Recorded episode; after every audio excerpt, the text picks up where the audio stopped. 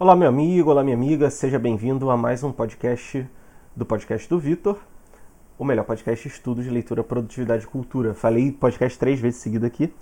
É, hoje a gente vai falar mais uma vez aqui sobre o Clube do Livro e dessa vez, como a gente tinha combinado, vamos falar sobre a Carta de Pero Vaz de Caminha, que foi a primeira obra escrita aqui em território brasileiro. Vou fazer uma pequena análise dela, um documento curtinho de 14 páginas. E lembrando, mês que vem, já, já definimos aqui, a nossa leitura vai ser A Morte de Ivan Illich, de Tolstói.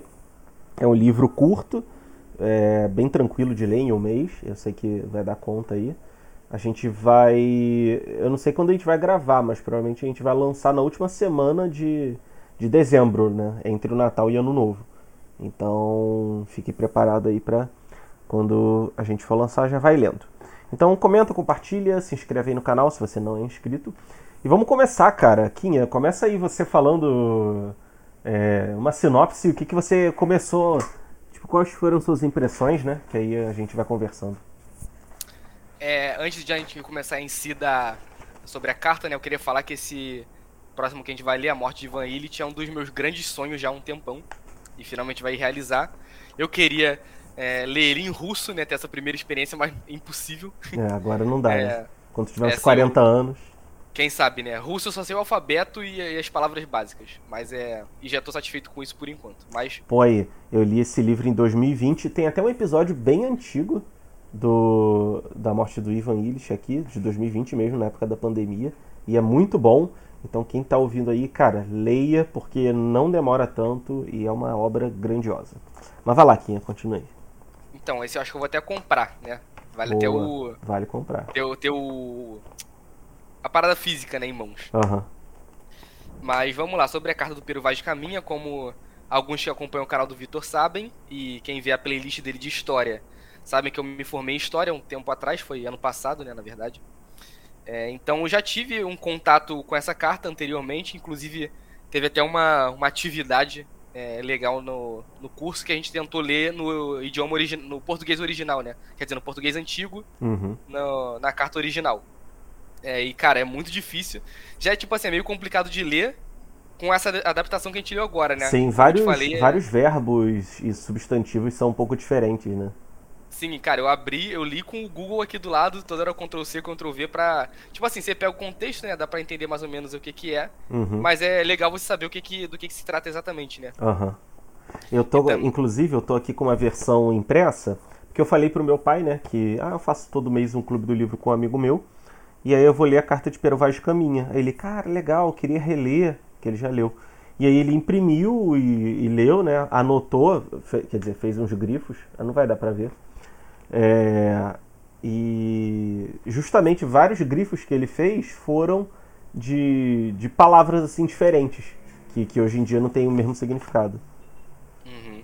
Mas vai lá. É, por exemplo, umas palavras que são parecidas, mas que é, hoje em dia a grafia é diferente. O, o mui. Né, uhum. Quando vai falar assim de algo grande, algo, algo. É tipo uma intensidade, né? Como se fosse um muito. Mas uhum. não é exatamente muito. Uhum. É, escreve mui, M-U-I. Aí também acho que tem o 1, que é H-U-M. É o número 1. É tipo rum. Enfim. Sim. Tem uma coisa assim diferente, mesmo nessa versão que a gente, que a gente leu, que já é mais adaptada.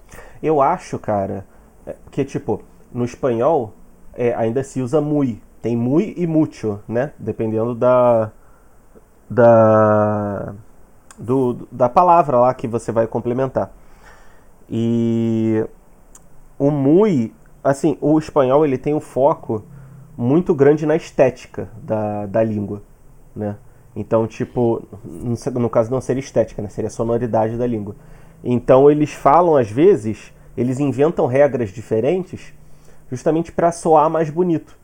E, eu, e o muy, eu acho que é uma conexão com o espanhol. Tipo, muy caliente, muy guapo, uma coisa assim. E esse muy é tipo um, um muito mesmo só que provavelmente veio do, da Espanha e se perdeu em algum momento, ou de repente até foi do português de Portugal para espanhol, né? Não sei. Então, é, tem uma. Eu posso contribuir com isso aí. Fala, Você fala. de falar já? Aham. Uhum. Então, é, não sei se tu conhece, mas tem uma língua chamada galega. Aham. Uhum. Que é tipo. Então, um, eu... É bem perto do português, né? É, é tipo, é muito entre o português e o espanhol, sabe? Mas ele é mais perto do português. Aham. Só que, atualmente, o galego, ele é falado numa região da Espanha. Que é ali bem lá no... Tem Portugal, né? Que é bem aqui no, no cantinho, é espremido. Uhum. E lá em cima de Portugal já é Espanha, no norte de Portugal já é Espanha. Então é nessa região ali. Aham. Então é. E o galego é, é como se fosse o português mais antigo. Parece muito, por exemplo, com a carta do Peru Vaz de Caminha no original. Aham. Sabe? Legal. Só que hoje em dia, tipo, um, é, eles falam hoje em dia como se fosse um português antigo, só que com sotaque de espanhol. Aham. Então é meio que um mix das do- duas línguas, sabe? Aham. Então, Maneiro. e o Mui, o Mui eu tenho quase certeza que o Mui tem no- na, na língua galega, sabe? Ah, deve ter mesmo. Depois a gente joga aí no Google e, e vê essa parada. É, inclusive é uma- um estudo que eu gostaria de fazer, assim, mais, até mais formal, que é tipo esse estudo de idiomas, história das línguas e tudo mais, de desenvolvimento, só que eu não tenho nem ideia do que seja. Ah, isso aí é, é filologia, né? O Tolkien era filólogo, inclusive. É, então, eu já procurei sobre filologia uma vez, até por conta do Tolkien, só que quando eu parei pra ler, eu acho que não era exatamente o que eu queria. Eu Aham. vou ver depois. Aham. Mas enfim. É, Cara, voltando tem um, um pai de um amigo meu, ele falou de um livro que fala, tipo, da origem comum entre todas as línguas latinas e se seria possível um, uma língua latina entender a outra. E aí. Só que ele falou que esse livro, tipo, nem, só em sebo e super caro, né? Mas depois eu pego o nome e te mando. Que aí provavelmente é, o que tu procura, entendeu? Uhum, com certeza. E tem um canal também, cara, indico aí caso alguém goste desse assunto também, que é o Lang Focus, que é, o, que é um canadense. E ele fala também sobre a, tipo, a história da, do idioma, desenvolvimento e tudo mais. Enfim. É, para não enrolar, eu resumi dessa forma e vamos falar da carta, né, que é o assunto do vídeo. E a carta é basicamente um relato do- dos primeiros acontecimentos, né, da viagem primeiro, toda a viagem de lá de Portugal até chegar aqui na, no Brasil, na América, na América do Sul. E o Pero Vaz Caminha relata tudo o que acontece durante a viagem e nos primeiros dias é, dos portugueses aqui em solo brasileiro. Então ele vai falar ali onde é que eles pa- pararam né, com os navios durante a viagem. Ele até, em certo momento, ele fala que não vai entrar muito em detalhes técnicos sobre o navio e tudo mais, problemas é, que aconteceram durante a viagem, porque não é da competência dele. Aham. Depois ele fala sobre sobre o que ele encontra, o que os portugueses encontram aqui no Brasil, tanto os índios, é, o que eles comem, o que eles fazem, como eles se vestem, ou melhor, como eles não se vestem, né? Aham. As Pô, ele fala umas três, quatro vezes do fato deles serem andarem pelados, né? É, cara, Deve tipo assim, deve sido ser uma um parada choque. completamente isso aí, chocante, Uhum. porque na Europa aí, 1500, acho que já é, nessa época já, eles já eram todos é muito vestidos, né? Uhum. Até, até vestidos até demais. Sim, sim. Então é, deve ter sido muita diferença. Mas aí, enfim, ele vai relatar sobre esses primeiros é, con- esse primeiro contato com a terra brasileira e com o povo que aqui vivia, que eram os indígenas, né? Não sei exatamente qual era a tribo que eles tiveram contato, mas ele dá até uma descrição, né? Fala que é, a maioria deles tinha um osso, né? Aqui no, na, Aham, gen- na gengiva. Aham. E, e também tinha a pele pintada de preta, às vezes na testa, às vezes a- as mulheres na perna e na bunda, né? Aham. ele fala algo assim, então quem entende de, de tribos indígenas já- já deve conseguir matar por aí. Mas, enfim, cara, pra mim é bem interessante porque você vê, tipo, realmente o choque de dois mundos diferentes. E o que mais me chama a atenção é como, tipo assim, de certa forma, é claro que tem muitas diferenças, mas os dois povos se desenvolvem de formas parecidas, sabe? Aham. Mesmo sem ter contato. Aham. Isso pra mim é uma loucura do, tipo assim, total, uma loucura total.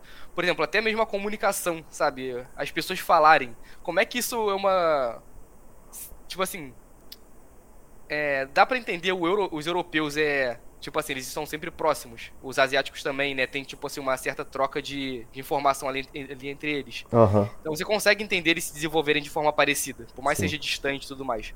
Mas os indígenas que estão aqui que nunca tiveram contato com outros povos, por que, Aham. que eles se desenvolveram, é, tipo assim, até certo ponto igual é, os, os europeus, sabe? Será É. que isso aí já estava traçado? Será É, que tipo- o humano tem esse desenvolvimento já, sabe? É. É, eles tinham flechas, igual os europeus tiveram, né? Eles tinham.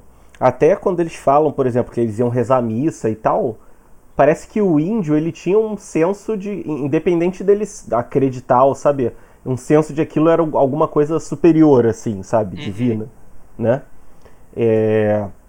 Aí De ele- troca também. de troca, é, eles. Cara, várias vezes ele falava, pô, eles davam um arco e flecha pra gente em troca de qualquer coisa, de, de um chapéu, de um, de um sei lá, de um, de um terço que a gente tinha, um negócio assim, né? Várias coisas assim. Cara, engraçado que eu tava ouvindo falar sobre um livro, eu tava vendo na internet o resumo de um livro, que é o Mapas do Significado, que é do Jordan Peterson, né? O cara famoso. E ele diz que o ser humano através dos mitos, ele compartilha vários princípios morais iguais, sabe? Em todas, as, em quase todas, né, as civilizações, mesmo que nunca tiverem tiveram um contato entre si. E cara, eu acho que é existem princípios assim naturais que, sei lá, o ser humano sabe, sabe? Ele sabe qual é o, o, o certas coisas que são corretas, outras que não são.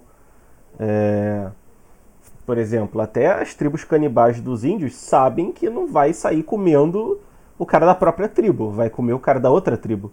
Por mais que outra, ou a nossa civilização já entenda que canibalismo é uma coisa errada. É...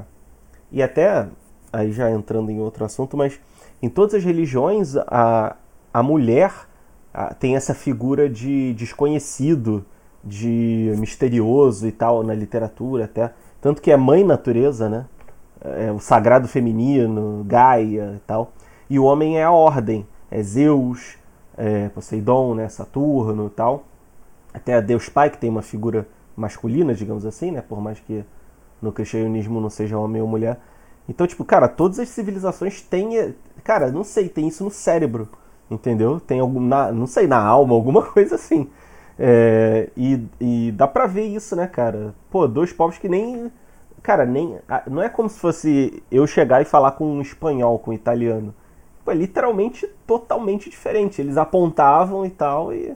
É tipo alienígena. Você é um tipo alienígena, alienígena, e. Você consegue imaginar o cara, sei lá, um, um cara, um alienígena de Marte, chegar aqui e, tipo, ter algum traço parecido? Cara, eu é, não consigo não. imaginar isso acontecer, sabe? Não, eu também acho não que não. Como. É e. Tipo assim, a única coisa que tem em comum entre os indígenas e os europeus é que eles eram humanos. Aham. Uhum. E só a partir disso que você pode imaginar que é isso que você falou, que já tem princípios, sei lá, cara, inatos à, à condição humana. Aham. Uhum. Né? Não, bizarro, né? Não, cara, isso aí leva a muitos questionamentos, né? Porque, tipo, o ser humano teve descendentes, do ponto de vista darwinista, né? Teve descendentes de outras espécies. Quer dizer, antecedentes de outras espécies, né?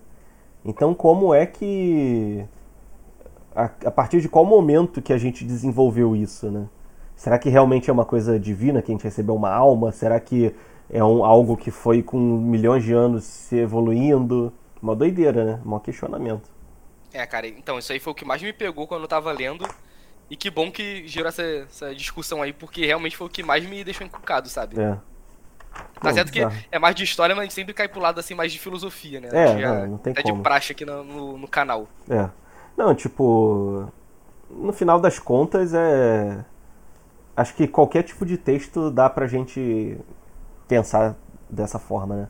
Mais filosófica. Sim. E tipo assim, é, rapidinho. É, sei lá, um, em 2018, é, 2018. Quando eu tinha entrado na faculdade tudo mais, já tava um ano, eu decidi que eu queria estudar mais filosofia. E fiquei pesquisando como estudar filosofia, o que ler. Pra... Uhum. Só que é só ler, cara. É só ler qualquer coisa, você ver qualquer filme. E refletir sobre aquilo, né? É, tipo assim, não, não tem nada, sabe, de, de mistério. Não tem que ir pra faculdade estudar nem nada, ler Platão. Tipo, óbvio que é bom você ler isso para você ter uma. Tipo, a visão desses caras e ter só um, uma bagagem cultural, né? Aham, uhum, sim. Mas não é só isso que, que faz você. Não é só isso que é filosofia, né, pra é. você ler. Cara, é igual você até me falou é, de que, por exemplo, do jeito que é na escola, se ensina a história da filosofia, mas não se ensina a filosofar, né? Por isso que eu gosto muito até, não sei se tu conhece, do Paulo Cruz, sabe?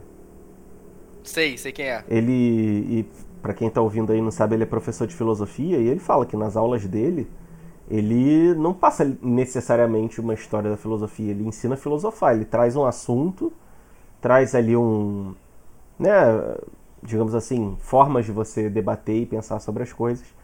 Claro que assim, cara, no Brasil também é, é meio complicado, porque a aula, quando é assim, a galera taca o foda-se, né? Nem liga. Total. Mas eu acho que é uma abordagem interessante, cara, e que é desafiador fazendo uma aula com adolescentes também, porque É... Adolescente também não quer porra nenhuma. Uhum. É que nem a história também, cara. É... Já até volta um pouco mais pra carta, né? Na escola não se ensina história, ensina. Sei lá, é. Contar uns fatos, sabe? Aham. Você aprende fatos, você não É. aprende história. É, você, aprende. você aprende datas e acontecimentos. Isso, é isso aí, você aprende acontecimentos. Por É. exemplo, Segunda Guerra Mundial. Você vai falar É. com um aluno do segundo ano do ensino médio, ele vai falar só que aconteceu em 38, aí foi a guerra da Alemanha, Itália e Japão contra não sei quantos países, acabou em 45, vai ser tipo assim, literalmente uma quadradona, sabe? Não Aham. tem é, profundidade alguma, né? Isso aí é feio pra caraca, muito ruim. Sim. Não, eu lembro, cara, que eu aprendia quando era criança. Tinha que decorar um monte de data, cara. Um monte de data. E eu até hoje eu sou ruim com data histórica, porque, sei lá, achava aquilo muito chato. Mas hoje em dia, quando eu leio alguma coisa de história, pô, aí você tem o argumento, pô, o que que levou tal, por exemplo, a Segunda Guerra Mundial? Ah, é um reflexo da primeira? Ah, já estava crescendo uma tensão? Ah, já tinha várias coisas ali, é, um sentimento ali é, na Alemanha, enfim, várias várias relações de causa e efeito, né? Que até a filosofia ajuda mais a entender do que do que a história como é ensinada hoje em dia. Uhum. E, tipo assim, é, é, Tem muito. Sempre o aluno de história quer falar que história é a coisa mais importante, o aluno de matemática quer falar isso. Pra mim, não. Tudo é importante, né? E eu sempre quero saber. Não tudo de uma coisa, eu quero saber pouco, um pouco de tudo, certo? Aham. E, mas, cara, você tem um conhecimento de história assim geral é tão bom. E, e, e data, cara, saber data específica também é uma palhaçada do caraca. É. Eu sou bom com data, mas eu reconheço que isso aí é.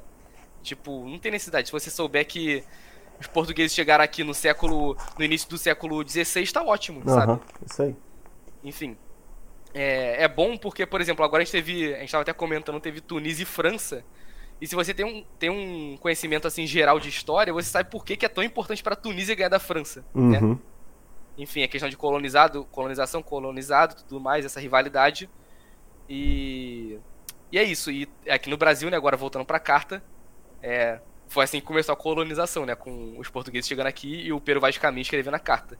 E é, um outro ponto que eu achei interessante é que ele, ele fala lá na carta que eles acharam. Eles debateram, né, os, os- o capitão lá com os. com os tripulantes. Aham. né? Eles debateram se era melhor pegar dois índios forçados e colocar no navio pra levar pra Portugal. Eles acharam melhor que não, né? Aham. E aqui no Brasil a gente tem uma visão, né, de colonizado muito ruim, que os portugueses eram todos cruéis e, tipo assim, já chegaram aqui matando todo mundo, e nessa carta fica claro que não foi bem dessa forma, né? Aham. Óbvio que teve, tiveram problemas e tudo mais, mas eles não são os demônios que, que pintam, né? É, aquela visão de oprimido e opressor, né? Ah, os europeus só oprimiram os índios e não sei lá o quê.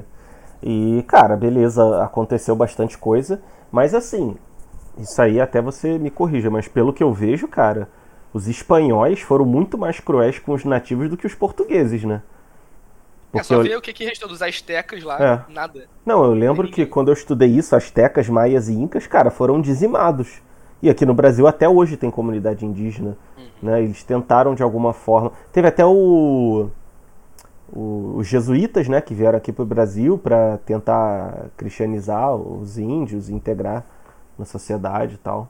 Então é uma abordagem muito diferente da espanhola e pelo que eu vejo da inglesa também, né, que a inglesa às vezes também era um pouco mais pesada, né? É, mas se eu não me engano, nos Estados Unidos também chegou um momento que eles é, reservaram um espaço só pro, pros nativos, sabe? Aham. Lá pro meio dos Estados Unidos e. Acho que demorou e tal, mas é isso aconteceu. Uhum. Mas eu acho que realmente a dos portugueses foi a mais soft nesse sentido aí. Sim, sim. E a dos espanhóis, cara, você vê que os astecas não, não sobrou ninguém, Aham. né?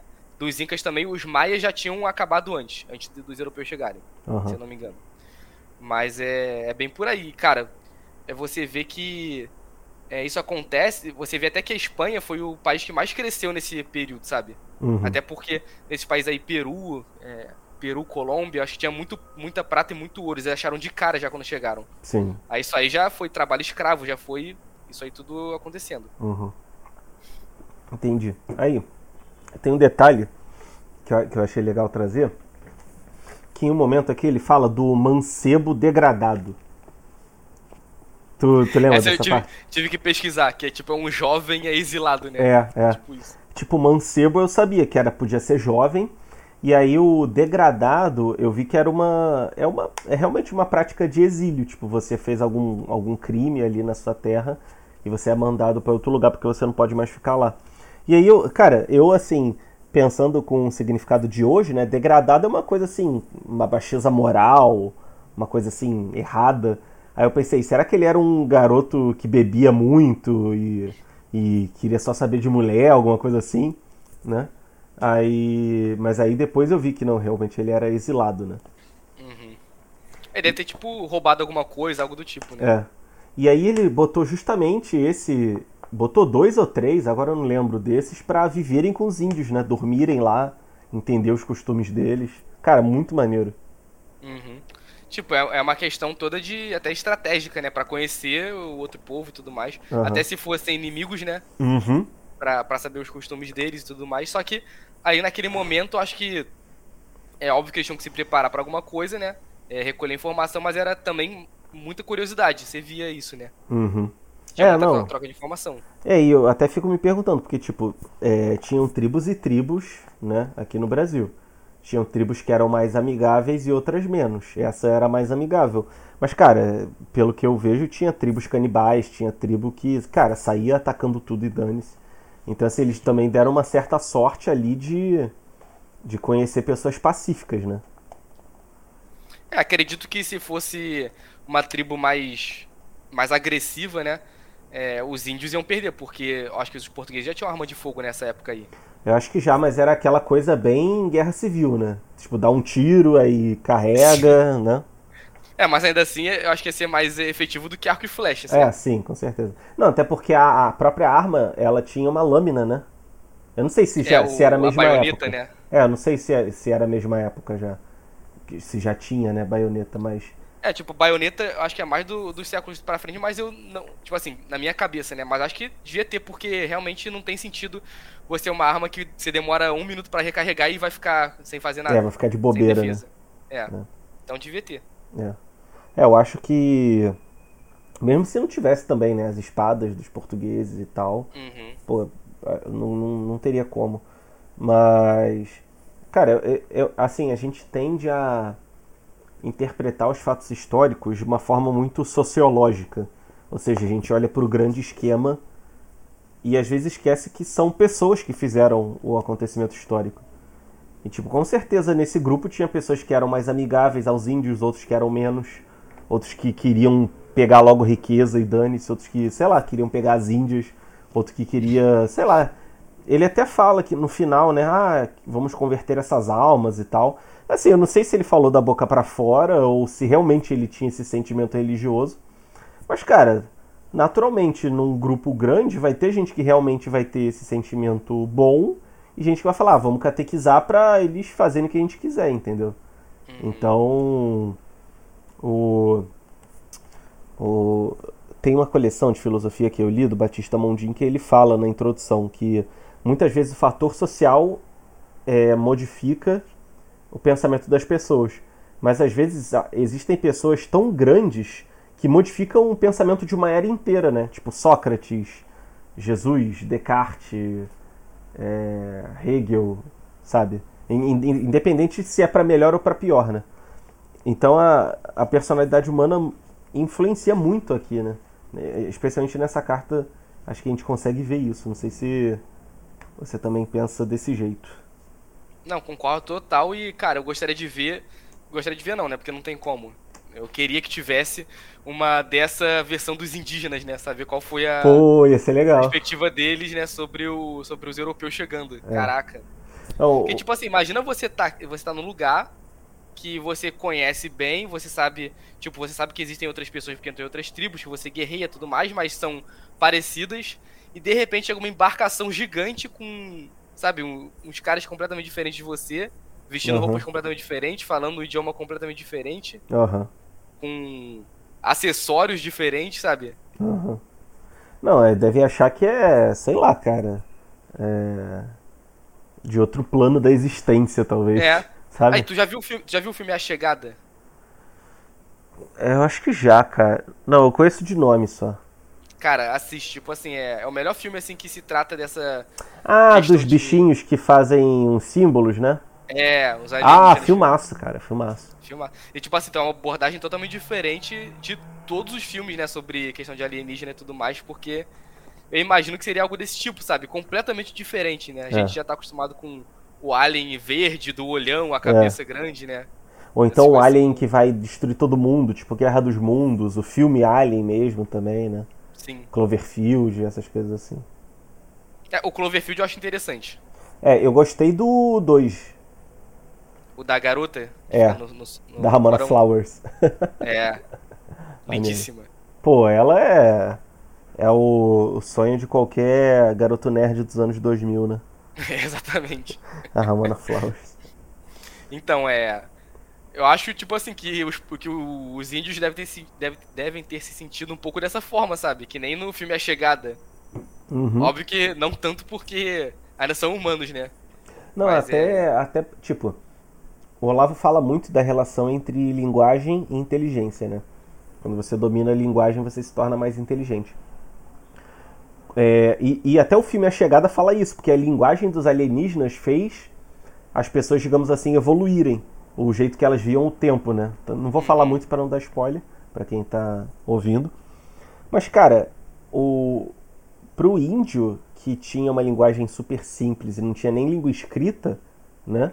Cara, ver que eles estavam se comunicando com letrinhas e, e, e a geração mesmo que aprendeu a ler e a escrever, cara, deve ter sido uma coisa bizarra, sabe? Uhum. Bizarra, bizarra. Tipo, um no, uma nova forma de ver o mundo. Tem até. Tem um livro chamado Por que Generalistas Vencem em um Mundo de Especialistas. E ele fala que as tribos indígenas, que ela, a primeira geração que aprendeu a ler e escrever, via o mundo de uma forma totalmente da segunda geração. Que a segunda geração via, que tinha, que tinha contato com a língua escrita desde o início, eles viam as, formas as coisas de forma muito mais abstrata do que a primeira geração. Ou seja, eles tinham acabavam desenvolvendo uma capacidade de abstração, de, de uma cognição maior, digamos assim, das coisas. Né? Uhum. Cara, o poder da linguagem é, é, é muito maior do que a gente imagina, né? Cara, demais, demais, demais. Às vezes você vê assim, tipo, cara, numa conversa normal, quanto que uma palavra assim mal colocada, então é, não, não, vou saber explicar agora, mas é, tem vezes assim que eu fico até. Tem, tem aquele momento mind blowing, sabe? Uhum. Você vê que é uma coisa da linguagem, muda, muda tudo numa, numa frase, num filme, num, enfim, qualquer coisa assim que você tá lendo ou assistindo. É. E, e outra coisa, assim, agora, mais material também que deve ter mudado muito o desenvolvimento dos índios foi o ferro, né? Que até o Pero Vaz Caminha coloca na carta que eles não tinham, é, que tudo deles era de madeira e de pedra. Aham. Uhum. E aí a, o crucifixo era de ferro, né? E eles ficavam, ficaram olhando meio. Tipo, o que, que é isso aí, né? Uhum. É. Maneiro, cara. E tem uma coisa ainda sobre a questão da língua, cara, a gente vê que uma das coisas mais importantes na educação de qualquer pessoa é aprender bem o próprio idioma. Até o John Taylor Gatto, que é um professor americano, ele fala, cara, em 200 horas você ensina a pessoa a ler, a escrever e a fazer as quatro operações básicas. A partir daí o que vier é lucro, que é, que é o cerne né, da educação, segundo ele. Porque quando tu domina a língua, você começa a entender as nuances e as figuras de linguagem que as pessoas usam para, entre aspas, te controlar. Então, por exemplo, por exemplo, num debate. Isso aí eu já falei uns, umas duas vezes aqui no podcast. Tipo, uma pessoa fala, ah, no Rio de Janeiro o assalto é normal. Não normal no sentido de aceitável, normal no sentido de que acontece com frequência. Comum, né? É, comum. Só que uma pessoa pode interpretar isso e achar que a gente está falando que é algo aceitável.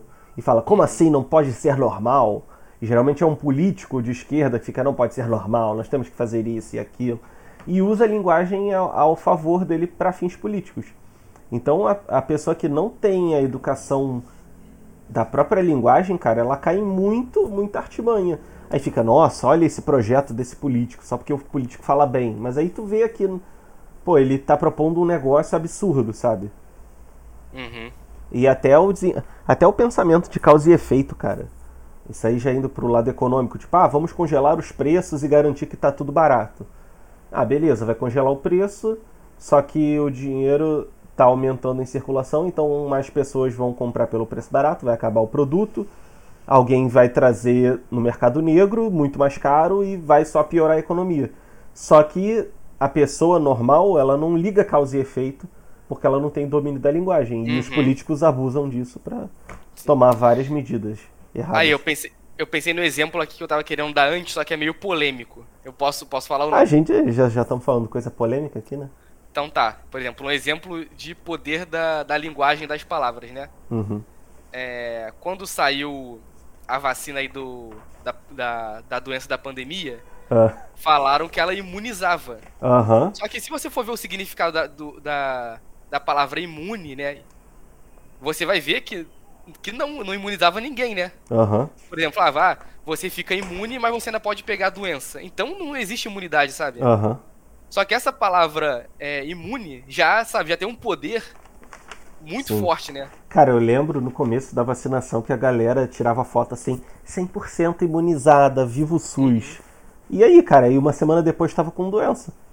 Sim. Cara, eu tive, tipo assim, é, discu... não é discutir sério, sabe? É, tive uma discussão com três amigos aí sobre isso. Um deles é, é, tava se formando em letras porque eu falei que, é- que não imunizava. Aham. Eu falei, cara, olha o que que significa a palavra imunizar. É o Uhum. verbo. O que que é?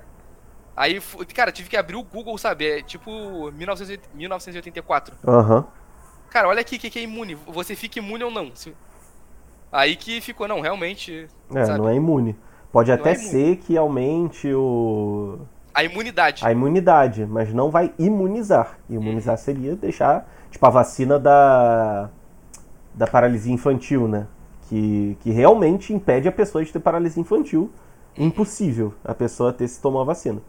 Agora, uma vacina, a vacina né, do- dessa doença aí é tipo vacina da gripe, né? Vacina da gripe, cara, te ajuda a não pegar versões piores. Mas não Isso vai te deixar isento, né? e sem contar testes aí super rápidos e sem muita comprovação que também nem quero adentrar muito nisso, senão, senão É, aí que eu- daqui a pouco estão batendo aí na nossa porta. É, só pra ver como eles se aproveitam de uma palavra, né, de um substantivo, tipo, de aumentar a imunidade, aí pega essa palavra que é muito forte pra meio que aumentar, né, sabe? Uhum. Enfim. E as pessoas, tipo assim, é, obviamente que quem tá muito é, fechado nesse, nesse discurso e tudo mais, ou então quem não tem tanto... Não quero soar arrogante, né, mas quem não tem, estu... quem não tem muito... muita instrução vai cair, né, no discurso. Aham. Obviamente. Sim, é, isso aí a gente vê a todo momento. E, e aí tinha o, o. Cara, vamos entrar um pouco na política, né? A esquerda tem um marketing muito bom e muito melhor que a direita. Ela age de forma muito mais inteligente porque ela controla mais a linguagem. Assim, não tem como negar, cara, que a inteligência. Isso aí eu falo sendo, entre aspas, de direita, né? Mas a inteligência média de um político de esquerda ela é maior do que a do político de direita, cara, porque ele não tem articulação. A, a esquerda tem uma, uma história intelectual aqui no Brasil que a direita não tem, que se perdeu um pouco, agora está voltando. Então, cara, eles são muito mais articulados e eles dominam o discurso político. Então, por exemplo, vai ter um projeto do Bolsonaro. Ah, é a PEC do fim do mundo, sabe? A PEC kamikaze. Ah, e você vê, por exemplo, que quando agora o Lula botando vários projetos aí para estourar orçamento, gastar 200 bilhões a mais, não tem um nome que pegou. A é, tipo, era o não orçamento tem. secreto e já colocaram. É, é. Cara, a direita tinha que se unir e falar, ó, vamos chamar de PEC Argentina. Que aí vai passar. Uhum. Só que aí um chama de PEC Argentina, outro chama de PEC da picanha, outro chama de PEC da É. gastança. Não tem uma articulação da linguagem na direita. Entendeu? A esquerda Tipo tem assim, dane-se. Tipo assim, eu vejo até mesmo, é, até sem ser no meio político e tudo mais, assim, no meio social. Quem é de esquerda, é, tipo assim, geralmente é mais a média, né? O, o esquerdil médio é mais inteligente do que o direitil médio, entendeu? Sim, sim. Porque eu vejo o cara de direita, entre muitas aspas, ele sendo um cara prático. É tipo, sei lá, um. Um, Um cara que padeiro aí. trabalha, é. É, é o cara que trabalha e ele só quer, ele acha que bandido bom é bandido morto. Esse é o cara de É. direita, né, mais ou menos. É, isso aí. E, tipo, é um cara muito prático, sabe? O, e já o, o, esquerdi, o esquerdista médio já é, é, um cara, assim, que lê um pouquinho mais, sabe? Tem é. uma instrução um pouquinho maior. E aí uhum. tem... Eu acho que dá, dá eles todo esse, esse poder no discurso, sabe? Sim, sim. É, é exatamente isso que eu acho também, cara. E não sei se isso vai mudar no Brasil. Acho que vai demorar ainda para os efeitos olavistas aí se concretizarem, né? Uhum, é. Mas enfim. Mas eu acho que não muda, cara. É, acho que também não muda. Assim, só, só daqui a 50 anos vai ter alguma coisa mesmo, eu acho, sabe? Até porque você vê, pela própria carta do Peru Vaz de Caminho, né? Aqui no Brasil a gente é um país colonizado pelos portugueses e existe toda essa dicotomia, dicotomia essa não sei se dicotomia é a palavra certa, entre o colonizado e o colonizador. Tipo, ah, existe, até, existe até certo ódio, né? Às vezes você vê as pessoas falando que os portugueses roubaram nosso ouro, não sei o quê. Tá certo, cara, tiveram, tiveram erros, mas também tiveram acertos, por exemplo.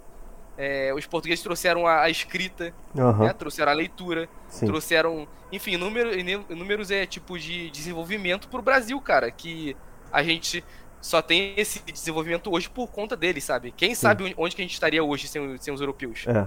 Não, e tem, cara, tem um podcast incrível do Marcelo Andrade no A Deriva, que ele é um historiador.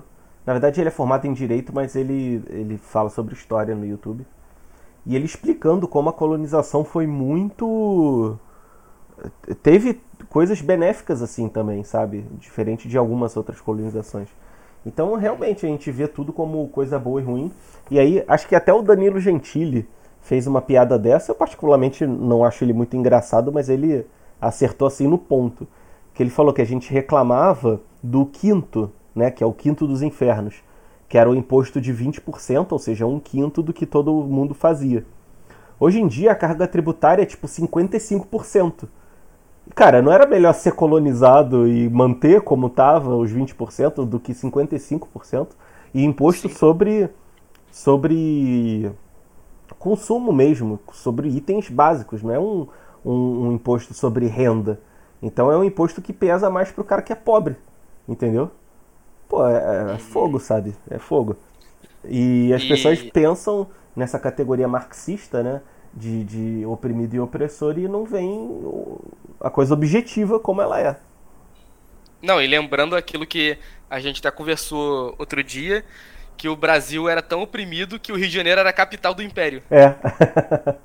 Como pois assim? É. Cara, eu não conheço, eu não conheço todas as, as colônias é, da história do mundo, óbvio, mas eu conheço algumas e posso falar que eu não, nunca vi nenhuma que tivesse o status assim é, tão elevado quanto o Brasil tinha, sabe, uhum. para Portugal. Sim. Inclusive, em Portugal, a reclamação lá era que o Brasil era mais importante do que o próprio, próprio Portugal. Uhum. Ou seja, será que era tão ruim assim ser colônia de Portugal? É, pois Sabe? é. É, aí já entra no, nos militares aí fazendo besteira, né? Mas enfim. É. Hoje em dia a gente poderia ser, o rei, poderia ser ainda o Reino Unido de Portugal, Brasil, Algarves, né? É. Podia será ser. Que melhor? Qual, qual o nome que seria? Será que seria. Não seria um nome tão grande assim, né? É, podia ser reino. Reino de, dos luso brasileiros, sei lá. Pode ser, Luso Brasil. é, enfim. Pois Ainda é. ia ter o Cristiano Ronaldo na seleção. Aí. Pô, ia ter Neymar e Cristiano Ronaldo, cara. Tá vendo? Pô, vários caras. Ronaldo, Romário, é... Cristiano Luiz Ronaldo. Nem, nem sei se eu... as gerações nem estão batendo, né? Porque eu não sei nada de futebol, mas enfim. Ia ter, por último, é Eusébio e Pelé na mesma seleção, na mesma época. Aí, isso aí. e. Cara, tem um outro comentário que ainda quer falar sobre esse tema, que tem, tem uma, um trecho muito bom aqui, cara. Não, pode seguir, pode seguir, vai lá. Agora pra gente aliviar o clima. Que ele fica, ele fica citando várias vezes as índias peladas, né? Aí, cara, tem um trecho aqui que ele fala, ó. Ali andavam entre eles três ou quatro moças, bem moças e bem gentis com cabelos muito pretos compridos pelas espáduas, e suas vergonhas tão altas, tão cerradinhas e tão limpas de, das cabeleiras, que de as muito bem olharmos, não tínhamos nenhuma vergonha. Ou seja, é, eles ficaram manjando lá as índias, na uhum. maldade, só que o índio ele não tinha esse conceito de, de que era errado a gente andar pelado, né? Uhum. E... Não tinha maldade, né? É, isso aí. E aí ele até elogia uma outra depois aqui, falou: o certo era tão bem feita, não, e certo era tão bem feita e tão redonda, e sua vergonha que ela não tinha, tão graciosa, que a muitas mulheres de nossa terra, vendo-lhe tais feições, fizeram vergonha por não terem a sua como ela. Ou seja, ele falando que, que a Índia era até mais gata do que as portuguesas, né? Uhum. E, cara, é, é um choque cultural bizarro. E assim, a gente pode até não entender, mas eu tenho certeza que a gente vai parar, se a gente parar e contar para um árabe lá do Catar que as mulheres vão com uma roupa mais curta do que calcinha e sutiã tomar banho na praia, tipo fio dental, eles iam ficar abismados, assim, como assim? Uhum. Né? Enquanto que aqui no Brasil, cara, tu vê uma mulher de biquíni e normal, assim. Normal, especialmente aqui no Rio e, e Nordeste, lugares de praia, né? Sim. Cara, é, é, é, essa parte aí realmente foi muito boa. E, tipo assim, eu fico pensando quanto de, de maldade nesse sentido que os portugueses não trouxeram também, sabe, pro, pros é. índios. Pois é, cara. Os índios todos inocentes, né? Só, só queriam ficar ali de boa, trocar, trocar roupinha por arco e flecha. E aí os portugueses levaram lá o. levaram um pecado original pros índios. Aham, uhum, exatamente isso, cara. Exatamente isso. Pois é, cara, bizarro. É complicado. E. E essa parada da, da diferença cultural também me lembrou de uma coisa que eu queria comentar aqui. O, o conceito de civilização pré-histórica é aquela civilização que não tem a história documentada pela escrita, uhum. né? Então, os, os povos indígenas, eles são povos pré-históricos. Cara, eu acho que foi o único. É, eu acho que foi o, o único momento da história, ali Portugal, Espanha, a Inglaterra e a França, né, também, que foi, vieram para as Américas, e a Holanda também, né, algum, até no Maranhão, se eu não me engano, que, cara, a gente teve um contato com seres pré-históricos, tipo, humanos pré-históricos. Cara, bizarro isso, né? Viagem no tempo, né, cara? É viagem no tempo, cara as pessoas não se dão conta de quão bizarro é isso, cara. Uhum. E também é pra ver, tipo assim, como muita gente aplica muito anacronismo em certos assuntos, né? Porque, é, por exemplo, você. É, é que nem, tipo assim, discussão besta que tem. Quem. Qual povo era mais desenvolvido? Os indígenas ou os portugueses? Tipo, é claro que para certo. De, tipo assim, se a gente for partir do, do nosso princípio, que, do modo que a gente vive atual, Óbvio que eram os portugueses, né? Uhum. Só que os indígenas viviam da forma deles, sabe? Sim. Eles pronto tinham, tipo, o que eles precisavam. Sim, sim. Tanto é que eles estavam vivendo, tinha comunidade, tinha civilização e, e tal. É, então não existe isso, sabe, de mais desenvolvido ou menos desenvolvido. É tudo o ponto de vista, né, de local e de tempo, né? Sim, cara, essa nossa natureza é, de, é, de quantidade é uma natureza numérica que a gente tem, que eu acho que veio da, da ciência moderna mesmo, de tipo, se a gente tem mais riqueza, mais máquinas, não sei lá o que, a gente é mais desenvolvido, sabe? Uhum. A gente vê até isso no trabalho, né? Se eu ganhar mais, mesmo se eu trabalhar mais horas, eu vou, eu vou comprar mais coisa, e vou ter um imóvel, e vou investir, e vou não sei lá o que, sendo que, cara, às vezes você vai estar tá gastando esse dinheiro a mais em remédio, em terapia, em mimo, pra, ah, trabalhei muito, agora vou comprar um iFood. E no uhum. fim das uhum. contas, tipo, Mesma coisa. Você fica pior, do, até pior, né? Se for é. contar o aspecto mental do que estava ganhando um pouco menos, né? Sim, sim. Então, Isso aí. É uma natureza quantificada que a gente tem, digamos assim, hoje em dia. E, por exemplo, hoje em dia ainda existe aquela. Tem uma ilha na Índia, não é? Esqueci qual é o nome, que. Tem uns índios lá também que são completamente agressivos, qualquer um que chega perto. É, não, não sei não. Não sabia não. Tem, pô. Até mataram um cara, tipo, uns anos atrás aí. Ah, é? Não sabia lá. É ilha de. Né, Java é na Indonésia, né? É. é Sentinela, Sentinela do Norte, sei lá. Enfim, uma parada assim. É, enfim, esse povo aí é, nativo desse lugar aí, da Índia, também é tipo, pode ser um povo pré-histórico, eles também talvez não tenham escrito, sim, né? Sim. E nunca tiveram contato com a nossa civilização atual. Aham. Uhum. E eu acho que os aborígenes da, da Oceania também, né? É. Eles tinham lá as, as carrancas e tal, mas escrita acho que não chegou a ter, né? Uhum. É Cara, é. Tipo, se, for, se você for ver esses documentários desses povos da Oceania, também vê como é que o planeta é muito grande. Aham. Uhum. É. Não, bizarro, é cara. Muita loucura, muita loucura. Loucura mesmo. Só mesmo. Porque acho que a civilização se desenvolveu mais cedo mesmo na Europa, na Ásia e no norte da África, né? O resto do mundo ainda estava muito tribal. Sim, mas Uhum. é, por que isso? Porque ali tinha, era próximo, né? Aham. Tipo, dava pra ir pra Europa, pra, da Europa pra Ásia e do, da Europa pro norte da África. Aham, sim. Então tinha contato entre esses povos aí, só que não dava pra descer a África por conta do deserto, do Saara. Uhum. A Ásia também tem deserto ali, né? Na China, na Mongólia e tudo mais, então Sim. pra ir pra, pra Coreia e pro Japão devia ser muito difícil. Ah, mas é é engraçado, as civilizações já, já tinham um desenvolvimento ali, né? Nesse extremo oriente. É verdade. Engraçado, né? É. Tipo, o que Os japoneses já eram bem desenvolvidos, né? É, o que, o que, que será Chineses. que levou eles a, a esse desenvolvimento, né? Uhum. Bizarro pensar isso. É, ó, eu sei que tem a Rota da Seda, né? Que foi, eu acho que em 1200, eu acho que ela começou a ser bem. Bem desenvolvida, não, bem. Bem Explorada, usada, sei né? lá. É bem explorada, boa. boa. Então é quando teve a Rota da Seda que começou a ter, tipo, esse contato direto dos europeus com, tipo, os chineses, né? Com os Aham. mongóis e tudo mais. É, mas, mas mesmo antes, por exemplo, eu lembro que eu já vi um, um, um professor. Sim, antes já tinha. É, eu lembro que eu já vi um professor falando que Platão tem um pouco de panteísmo na sua teoria. Panteísmo é aquela visão de que tudo é Deus e tal, meio taoísmo, budismo e tal. Cara, então teve algum contato filosófico ali, sabe, do Extremo Oriente com, com aquela parte da Europa Oriental barra Ásia, Oriente Médio ali, né? Então, mas eu, eu, pô, não sei quando começou, né, cara? Caraca, eu queria muito poder voltar no tempo e ver tudo direitinho acontecendo. Caraca, Já pensou? caraca.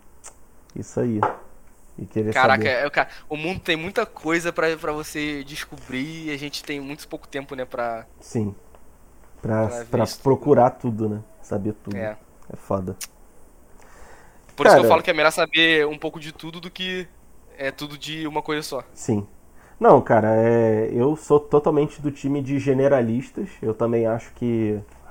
Cara, esse livro, é Porque Generalistas Vencem no Mundo de Especialistas, ele fala muito isso.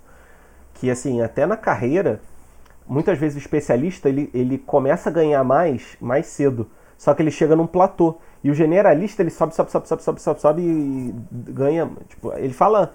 É uma coisa mais financeira, né? Que ele fala de sucesso e tal. Mas várias pessoas que são generalistas têm mais sucesso nas coisas que fazem. Sim. Porque eles Concordo. juntam coisas diferentes e encontram soluções novas, né? Uhum. Ele fala até do Roger Federer, que é aquele tenista que antes dele ser o. ele entrar pro tênis e, pô, ele é o tenista, melhor tenista de todos os tempos, né? Ele tentou jogar, sei lá, futebol, um, xadrez, uns dois ou três negócios até chegar no tênis. Então, assim, é, o generalismo, digamos assim, ele funciona muito bem também. Até nos esportes, né? É, até nos esportes, pois é. Cara, é, não tem mais nenhum comentário a fazer. Tem algum comentário aí que. alguma coisa aí que a gente ainda não falou? Hum, tinha uma coisa que eu queria falar, mas eu não tô lembrando agora não. É. Só- Ah, é... é. Tá muito longo já pra você ou pode Não, vai, pode ir, pode ir. Tipo assim, é até é o último. Até qual ponto que a gente que você acha que é certo a gente julgar, julgar não. Porque julgar sempre meio que vai ser errado, né? Essa palavra não foi bem empregada, mas você vai entender o que eu quero dizer. Até qual ponto que a gente pode julgar outra cultura, sabe?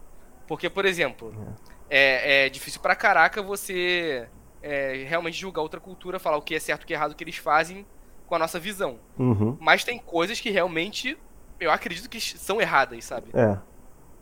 Cara, Então, até onde que a gente pode fazer isso pra você? é, eu, eu já ouvi falar que no direito tem duas escolas de pensamento, né? A do direito natural, ou seja, o ser humano sabe o que é certo e errado e as leis devem seguir esse, essa lei natural. E o, a lei positivista, que é, olha, tá na lei, então a gente tem que seguir, né? Uhum. Quem fez direito aí que souber mais sobre isso até me recomenda um material aí que para eu aprender mais sobre isso. Mas a lei natural é baseada no bom senso, né, cara? Assim, eu acho que a única forma da gente levar em conta isso é o bom senso. O foda é que o bom senso varia um pouco para cada pessoa também, né? Para cada pessoa e, tipo, o bom senso aqui do Ocidente é o mesmo bom senso do da Arábia Saudita. É, sabe? bizarro, né? Então, eu realmente não tenho resposta para isso. Até porque, sei lá, cara, é, para mim, o meu bom senso diz que, por exemplo, matar a, uma tribo e canibalizar ela é errado. O bom senso me diz que enterrar crianças com deficiência é errado, como os indígenas faziam. E, e alguns outros atos desse tipo, né? Só que para eles era uma coisa normal. Aí eu não sei se eles viam isso como um sacrifício a ser feito, entendeu? Não sei como qual era a visão deles, de tipo, ah, dane-se, nasceu defeituoso. Ou então, ah, não, vamos sacrificar para os deuses, mesmo sendo uma coisa triste, para os outros bebês virem bem, sabe? Uhum. Eu não sei, cara, não sei. É uma coisa muito difícil.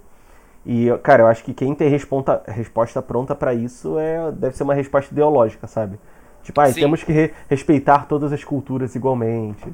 Esse pessoal muito... Também não é assim, né, cara? É, não é assim. Eu também não acho que seja. Também acho que a, a via religiosa pura também não responde bem isso. Porque eu sou uhum. católico, mas é complicado você querer converter uma pessoa falando, ah, porque na Bíblia tá isso. Pô, mas tem que estar tá amparado em alguma, alguma razão natural, que a gente entenda que tá certo. Entendeu? Tem que ter alguma coisa assim, não dá pra só. Os protestantes que estão ouvindo provavelmente vão discordar de mim, porque tem a questão da, da Bíblia, né? Ser a, a base é, única, enfim, mas eu como católico eu acho que a interpretação da Bíblia e doutrina da igreja estão apoiadas numa razão natural. Então, acho que nenhum dos lados que chegar com a solução pronta vai saber responder isso direito, tá ligado? Uhum. Sim. Não, também acho, cara. Acho que ninguém. Tipo assim, acho que existe o certo e o errado. Ele existe. Só que a gente nunca vai saber, sabe? É. Tem coisas que a gente. que a gente tem certa e errada de forma absoluta. Mas também é difícil para os outros povos, né? Tipo, cara, aquele livro Shogun que eu li é, esse ano ainda, cara, livraço, livraço, livraço que o, que o João me recomendou. Que, cara, para eles se matar para recuperar a honra é uma coisa normal, entendeu? Ou então o cara o cara ter a honra desgraçada e aí matam ele e o filho e dão a mulher para casar com outro samurai, sabe? Cara, pra gente isso é absurdo. Mas para eles era era a coisa correta. Então é, é difícil, né? Difícil pra caramba. E quem somos nós para falar o que, que é o que eu se, se, isso é certo ou errado, né? É, pois é, cara. Isso que é fogo. Pois é, isso aí. É tenso, bem complexo esse, esse tema assim, né? Uhum. Mas era Beleza. isso, esse foi o meu último tópico aí para abordar. Beleza, então a gente fecha aí nosso episódio por aqui. É, se você gostou, dá um like, manda para algum amigo que gosta aí desse tipo de assunto. Mês que vem a morte de Ivan Illich. E na semana que vem a gente já volta com os episódios normais. É, a gente te espera no próximo episódio. Valeu e até a próxima.